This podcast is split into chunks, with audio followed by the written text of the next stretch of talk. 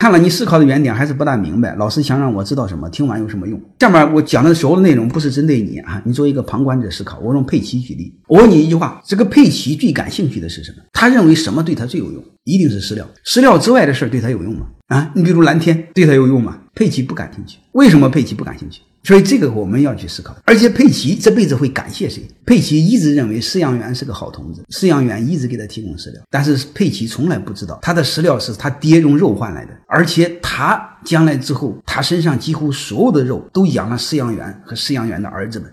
但是佩奇对这些东东这些问题。一概不感兴趣，佩奇只感兴趣的就是我今天吃什么啊，我明天和谁交配。至于我吃什么怎么来的，他为什么这么勤奋的喂我，我不感兴趣，和我没关系。我不知道我这个比喻对你有没有思考。所以别人就分析我们这个，说我们一直还处在一种蒙昧状态，所有的人关注的都是物质利益，就是吃喝交配，对精神性的东西几乎无感。你比如什么是公平正义？但是你知道，没有公平正义，我们每个人都会断子绝孙的。因为没有公平正义，我们每一个个体都是弱者，不会被保护的。